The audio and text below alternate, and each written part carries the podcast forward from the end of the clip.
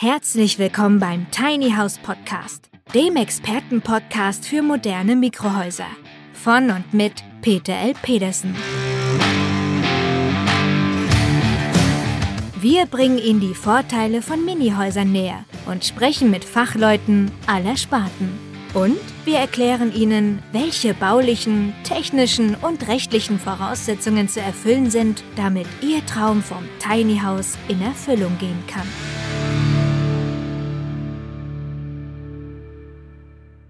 Moin Moin, verehrte Tiny House Enthusiasten und heute haben wir einen neuen Interviewpartner hier und das ist der Ken Kaiber und wir wollen uns ein wenig über steuerliche Aspekte, insbesondere bei der gewerblichen Nutzung von Mikrohäusern unterhalten. Moin Moin, Herr Kaiber. Moin Moin, Herr Petersen. Schön, dass ich gleich auch wieder das Thema morgen also rüberbringen kann. Also ähm, tun Sie mir einen Gefallen, äh, da wahrscheinlich nicht jeder Sie also bei uns als Zuhörer kennt. Geben Sie ganz kurz mal ein bisschen zu Ihrer Person preis. Ja, selbstverständlich, sehr gerne. Mein Name ist Ken Kuiper. Ich bin ähm, Diplom-Finanzwirt, habe bei der Finanzverwaltung Rheinland-Pfalz studiert, war mehrere Jahre in der Steuerberatung, habe auch selber das Steuerberaterexamen abgeschlossen, ähm, bin aktuell nicht beratend aktiv, sondern mache ganz viel auf Social Media. Auf YouTube habe ich einen Kanal und bin für diverse Unternehmen aus dem Steuer- Sektor unterwegs auf, auf den sozialen Medien. Ja, und meine, mein Ziel ist es so ein bisschen das Thema Steuern verständlich rüberzubringen und in diesem Dschungel von schwierigen, komplexen Regelungen ein bisschen mehr Klarheit zu schaffen. Und das ist so meine Mission. Und deswegen freue ich mich natürlich umso mehr, dass ich heute hier zum Thema Tiny House sprechen darf.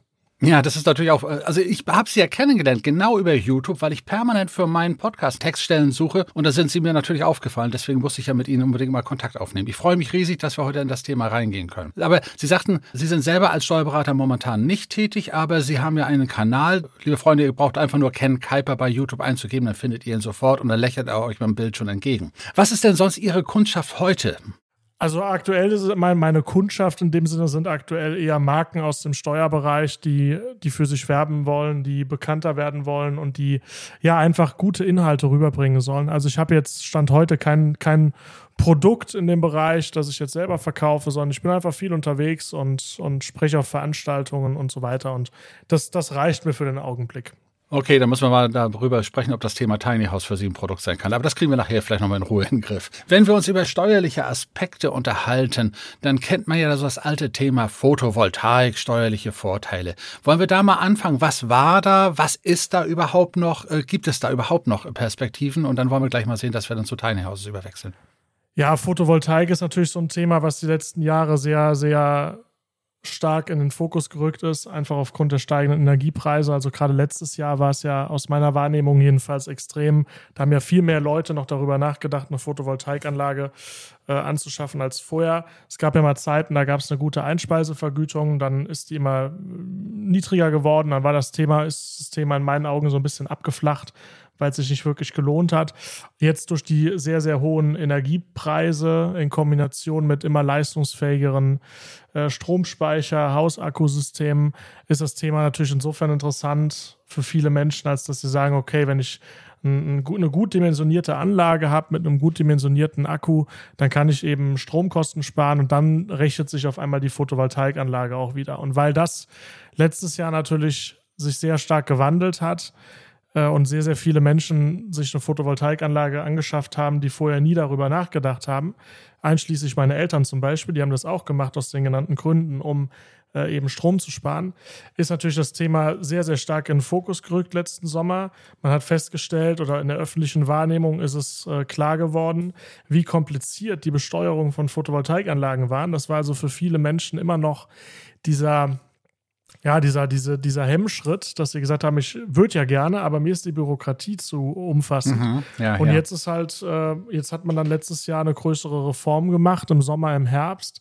Und jetzt ist das Thema eigentlich steuerlich, ich sag mal, für den normalen Hausbesitzer, der jetzt äh, nicht mehr als 30 kW auf sein Einfamilienhaus packt an installierter Leistung, für den ist das im Prinzip kein Thema mehr. Es gibt immer noch immer noch so die ein oder andere Übergangsproblematik. Stichwort, was mache ich, wenn ich letztes Jahr gekauft habe äh, mit dem neuen Nullsteuersatz, der aber erst ab 23 gilt oder irgendwelche schwierigen Fragen rund um den Investitionsabzugsbetrag bei Photovoltaikanlagen. Also es gibt noch so die ein oder andere Übergangsproblematik, weil immer noch nicht alle Fragen rund um diesen Systemwechsel geklärt sind.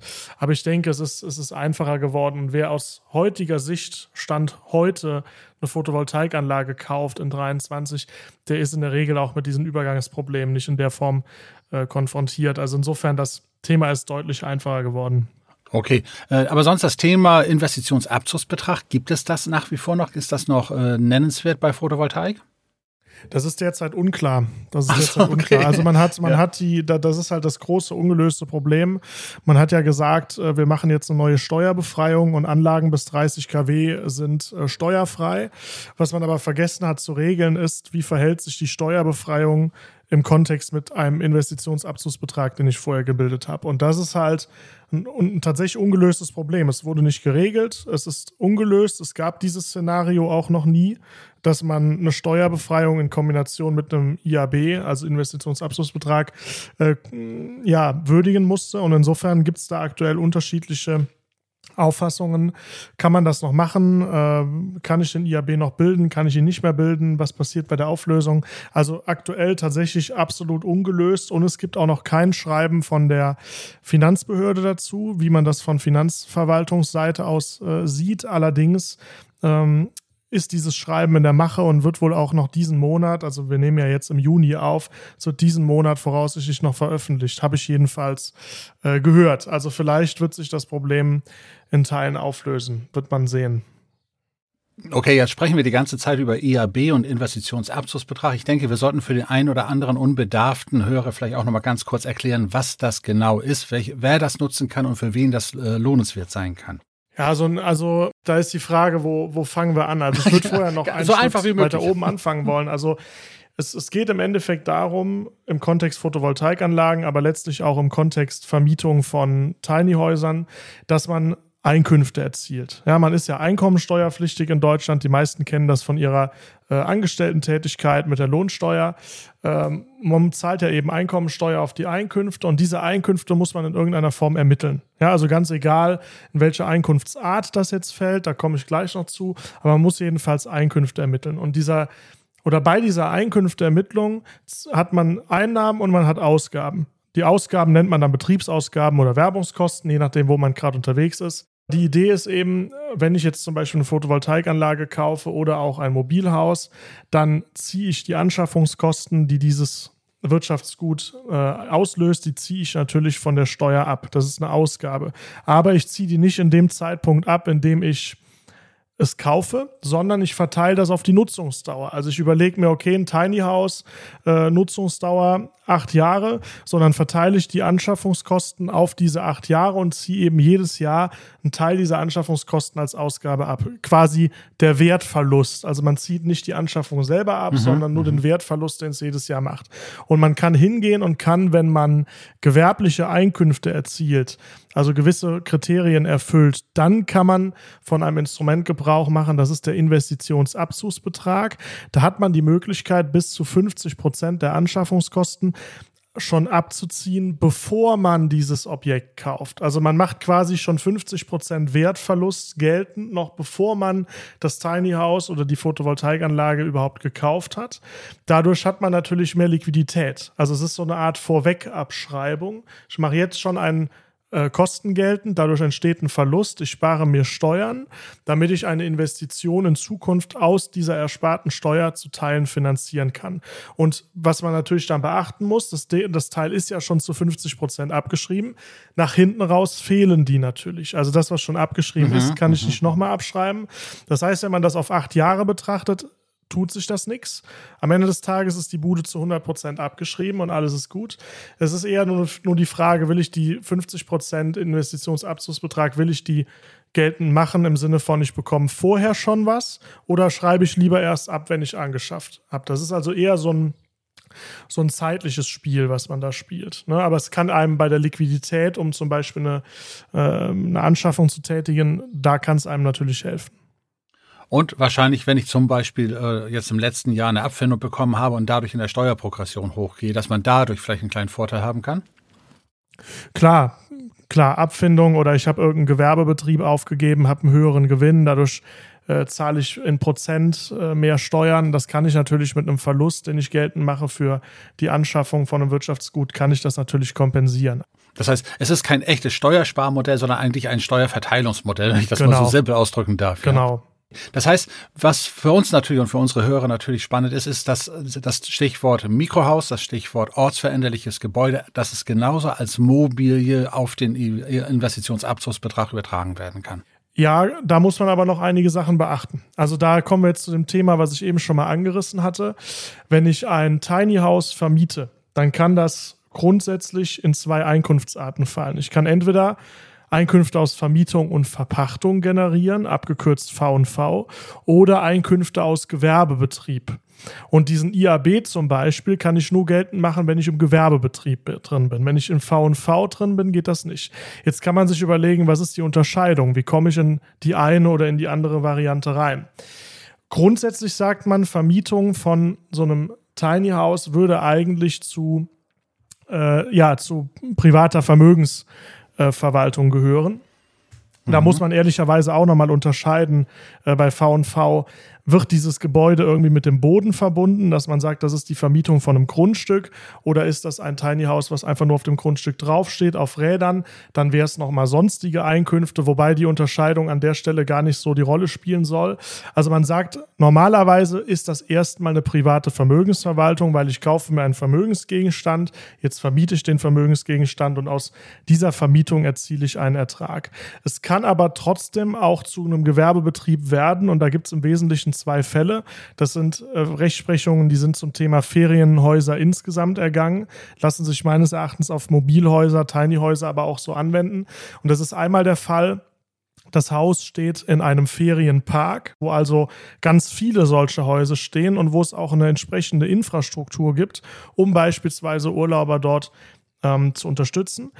Und die zweite Variante ist, es steht nicht in so einem Ferienpark, steht für sich alleine irgendwo, aber es ist eingerichtet wie ein Hotel. Ja, das heißt, ich erbringe bestimmte Serviceleistungen. Es geht mhm. ähm, oder, oder es erfordert, die Vermietung erfordert Prozesse sozusagen, die einem Hotel ähnlich sind. Zum Beispiel, wenn ich so eine Art Rezeption habe oder ich bin 24-7 erreichbar und äh, erbringen noch alle möglichen Zusatzdienstleistungen an den Kunden, die jetzt gar nichts mehr mit der eigentlichen Vermietung des Objekts zu tun hat, dann sagt man, das ist ein Gewerbebetrieb. Das heißt, wenn man überlegen will, ähm, Investitionsabzugsbetrag, dann muss man in diesen Gewerbebetrieb reinkommen. Wenn ich in dem anderen Bereich, Vermietung und Verpachtung oder sonstige Einkünfte drin bin, komme ich da in der Form nicht rein.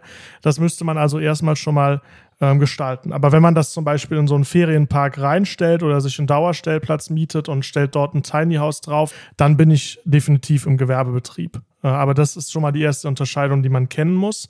Was man auch noch kennen sollte, ist ähm, die Unterscheidung Betriebsvermögen, Privatvermögen. In dem Moment, in dem ich das ähm, oder mit dem Haus gewerbliche Einkünfte erziele, sprich ich stehe in so einem Ferienpark oder habe eben eine hotelmäßige, ähm, hotelmäßige Prozesse mit Servicedienstleistungen. In dem Moment wird dieses äh, Haus Betriebsvermögen mit der Konsequenz, dass ich es, wenn ich später verkaufe, also sagen wir mal, wir nutzen es acht Jahre, wir schreiben es komplett ab und ich würde dann das Haus verkaufen, dann müsste ich eben den Veräußerungserlös, den ich für das Haus bekomme, auch noch versteuern. Ja, wenn es noch mhm, einen Buchwert klar, geben würde, ja. der noch nicht abgeschrieben ist, könnte man den noch abziehen. Wenn es äh, keinen Buchwert mehr gibt, ist das dann eben in voller Höhe steuerpflichtig. Wenn ich im Bereich Privatvermögen bin, also ich habe das im Rahmen einer reinen privaten Vermögensverwaltung gemacht. Dann könnte ich das Tiny House äh, sogar steuerfrei verkaufen und zwar nach einem Jahr. Es gibt ja diese zehnjährige mhm, mhm, Spekulationsfrist bei Immobilien.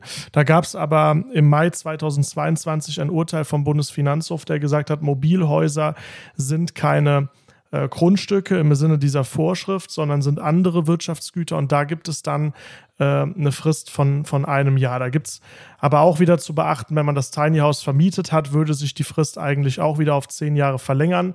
Das war jetzt nicht Gegenstand von diesem, von diesem Urteil, da muss man ein bisschen vorsichtig sein. Aber das ist so ein bisschen die Unterscheidung. Ja, Im Privatvermögen kann ich jedenfalls, wenn ich außerhalb dieser Spekulationsfrist bin, steuerfrei verkaufen.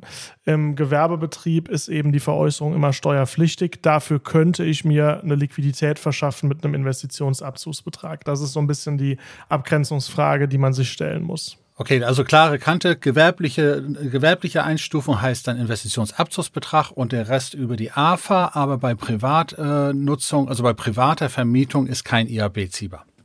Genau. Ja, okay, gut. Aber das Problem soll man erstmal haben, also hohe Abschreibungsmöglichkeiten und am Ende ist noch viel wert. Also das ist natürlich eine ganz besondere Geschichte, die man normalerweise bei mobilen äh, Gütern so nicht kennt. Nicht Klar, wenn das, wenn das, äh, wenn man davon ausgeht, das Tiny House ist nach acht Jahren sowieso nichts mehr wert, dann spielt das keine große Rolle mehr. So, und wir haben den Spaß ja, und das ist das, was ja auch jetzt in die Landesbauordnung hineinkommt, dieser Begriff der ortsveränderlichen Gebäude. Das vielleicht kurz erklärt. Wir haben also ein, ein, ein riesiges Problem bei regulären baugenehmigungsfähigen Häusern. Wenn Sie heute eine Baugenehmigung holen und dann in ein paar Jahren auf die Idee kommen, das Haus auf ein anderes Grundstück zu verlegen, haben Sie die Schwierigkeit, dass Sie natürlich nicht nur eine Abrissverfügung oder Abrissanzeige benötigen, sondern auf dem nächsten Grundstück wieder eine Baugenehmigung. Und jetzt kann es passieren, dass möglicherweise unser Klimaschutzminister zwischendurch die Bedingungen verschärft hat für eine Baugenehmigung. Und dann ist die Frage, nach welchem Recht eigentlich das nächste, die nächste Baugenehmigung kommen soll. Und die Juristen sagen uns dann, das hat, äh, das, man muss also eine neue Baugenehmigung, wie ein Neubau, das regulieren. Und da sind wir gerade dabei, die Landesbauordnung anzupassen, dass das Gebäude eine Bestandsimmobilie bleibt. Und da, und das ist natürlich das Spannende, wenn es eine Bestandsimmobilie ist, behält es natürlich den Immobilienwert, obwohl es eine Mobilie ist klar, die Unterscheidung, aber am Ende des Tages kommt es ja darauf an, was würde mir jetzt ein Käufer nach zehn Jahren geben oder ja, nach natürlich, 20 ja, Jahren. Ne? Ja. Wenn ich sage, ich nutze das Haus so lange, bis es äh, abrissbereit ist, dann wird es keinen Restwert haben. Dann spielt diese, klar, diese Besteuerung natürlich keine Rolle. Ne? Ja. Super. Dann haben wir aber noch das andere Thema, was wir auch schon mal im Vorwege besprochen haben, die Mehrwertsteuer, der 19-prozentige Mehrwertsteuersatz und der verringerte im Gastgewerbe nutzbare 7-prozentige Mehrwertsteuersatz. Darf ich Sie motivieren, darauf nochmal einzugehen? Genau, also auch äh, die Unterscheidung, wann kann ich 7, wann, kann ich, wann muss ich 19 Prozent einsetzen beim Tiny House? Also das Erste, was man mal sagen kann, ist, dass diese Einkommensteuer, die wir gerade behandelt haben, diese Gewerbebetrieb, private Vermögensverwaltung, IAB, das hat erstmal mit der Umsatzsteuer nichts zu tun. Also die Steuer, klar, Steuerrechtler, ja. die ziehen da immer eine klare Trennlinie dazwischen. Das heißt, äh, die Ostfrage ist gesondert. Äh, es gibt, gibt verschiedene Unterscheidungen. Grundsätzlich ist eigentlich die Vermietung von Grundstücken, Grundstücksteilen, ist grundsätzlich eigentlich erstmal steuerfrei. Die Steuerbefreiung gilt aber dann nicht, wenn das eine kurzfristige Beherbergung ist. Also wer jetzt so ein Haus kaufen würde und würde es langfristig vermieten, der könnte es steuerfrei vermieten. Wenn das aber im Rahmen einer ja, Ferienanlage zum Beispiel, Airbnb, äh, was auch immer geschehen soll, dann ist das ja eine kurzfristige Vermietung, die ist erstmal steuerpflichtig. Und dann stellt sich als nächstes die Frage, okay, wenn sie steuerpflichtig ist, wie viel Prozent? 19 Prozent oder 7 Prozent? Der genau. Grundsatz ist ja immer 19 Prozent und von diesem Grundsatz gibt es dann immer Ausnahmen. Und eine Ausnahme äh, betrifft eben die Vermietung von Wohn- und Schlafräumen sowie die Vermietung von Campingflächen. So steht es im äh, Umsatzsteuergesetz. Da ist natürlich jetzt oder der Begriff ist natürlich relativ offen. Das ist also auch nicht auf ein Gebäude zum Beispiel angeknüpft, sondern da steht ja nur Vermietung von Wohn- und Schlafräumen, in welcher Form auch immer. Und interessant ist natürlich auch, dass das Umsatzsteuergesetz auch die Vermietung von Campingflächen, ganz egal, ob da was draufsteht, ob da nichts draufsteht, auch ermäßigt besteuert. Jetzt hatte sich da in dem Kontext auch schon mal die Frage gestellt, was ist denn mit Mobilhäusern? Fällt das darunter oder fällt es nicht darunter? Und da gibt es ein ganz spannendes Urteil vom, auch vom Bundesfinanzhof aus November 2022, also noch ziemlich aktuell. Das Ganz wurde sogar erst im, im März diesen Jahres veröffentlicht. Und da hat der BFH zu entscheiden gehabt, was ist mit der Vermietung von Wohncontainern an Erntehelfer, was ja meines Erachtens doch sehr vergleichbar mit einem, mit einem Tiny House ist. Es gibt ja auch Varianten, die sind dann tatsächlich als Container. Also in meinen mhm. Augen ist das, das Urteil anwendbar. Und da hat der BFH gesagt, Vermietung von Wohncontainern an Erntehelfer, Erntehelfer führt zur Besteuerung mit 7%, zum ermäßigten Steuersatz. Und da sich dieses Urteil in meinen Augen auch auf Mobilhäuser anwenden lässt, also es ist ja Wohn- und Schlafräume, die Voraussetzung ist erfüllt. Der BFH sagt das in dem Urteil auch nochmal so. Insofern sehe ich da kein Problem. Also man wird im Prinzip die Unterscheidung treffen müssen, ist es jetzt eine steuerfreie Vermietung, weil es langfristig vermietet ist, oder ist es eine steuerpflichtige? In den meisten Fällen, also gerade im Bereich Ferien, Airbnb, wird es eine kurzfristige sein, also steuerpflichtig. Und dann wird man sagen können, besteuert wird mit 7%. Und für, für nähere Hinweise würde ich da auf das Urteil verweisen. Ist wirklich ganz interessant, kann man sich mal durchlesen. Aber es lässt sich in meinen Augen äh, so auch anwenden. Das heißt, wenn ich das als gewerbliche, also gewerbliche Immobilie nutze, habe ich die drei wichtigen Punkte Investitionsabzugsbetrag, AFA, also lineare AFA und die Vermietung als Ferienhaus, als Ferienübernachtungsmöglichkeit mit sieben Prozent. Genau.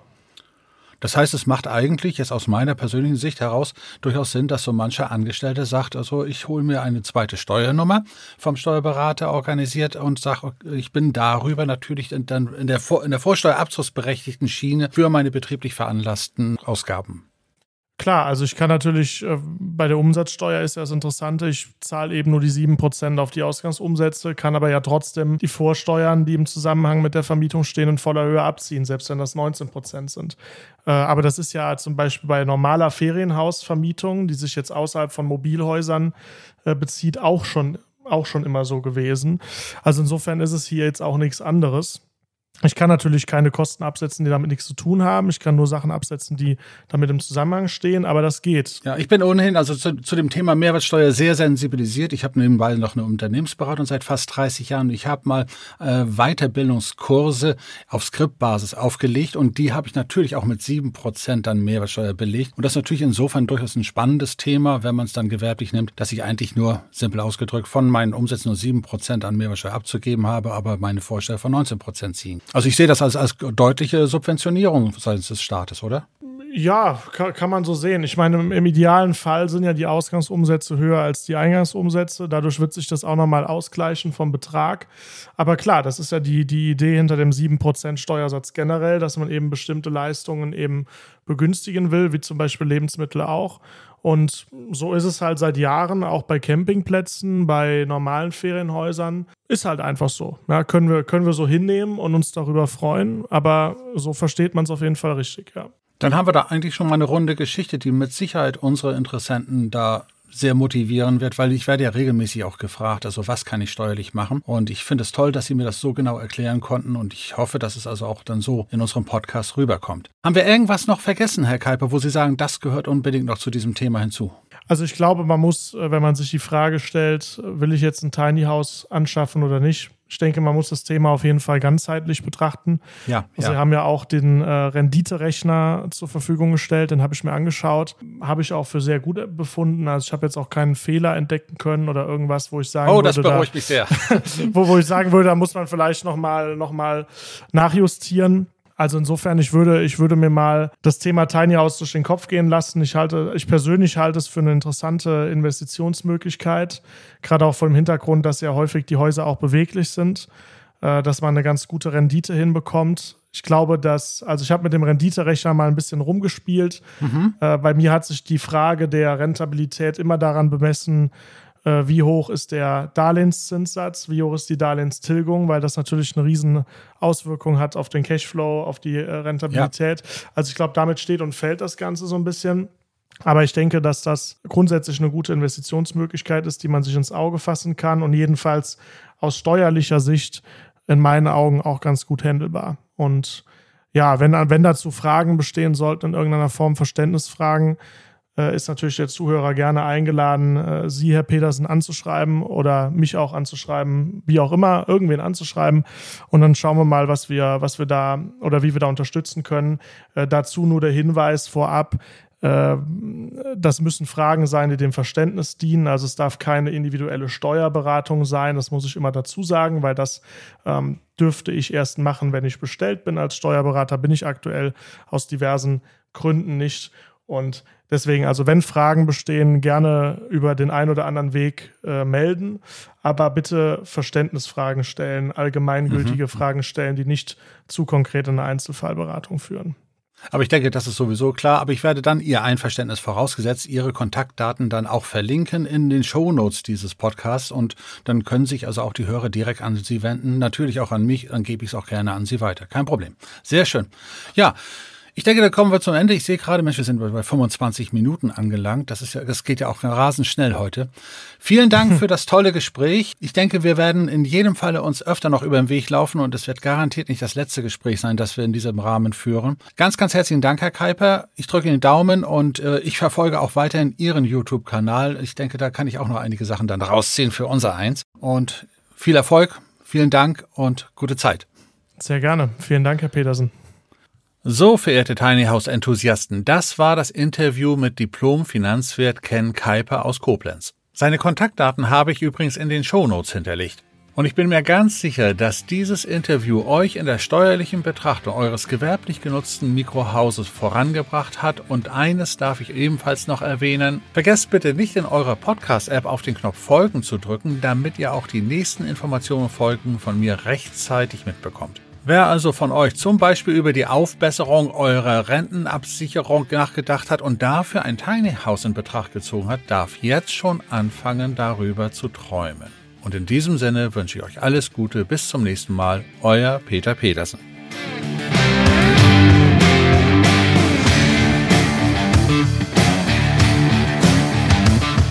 Der Tiny House Podcast ist eine Produktion der Berufsakademie Mecklenburg-Vorpommern in Zusammenarbeit mit der Rolling Tiny House GmbH. Wenn Sie mehr zu den Tiny Houses wissen möchten oder in einem Mini-Haus einmal Probe wohnen wollen, dann schauen Sie doch einfach auf www.rolling-tiny-house.de.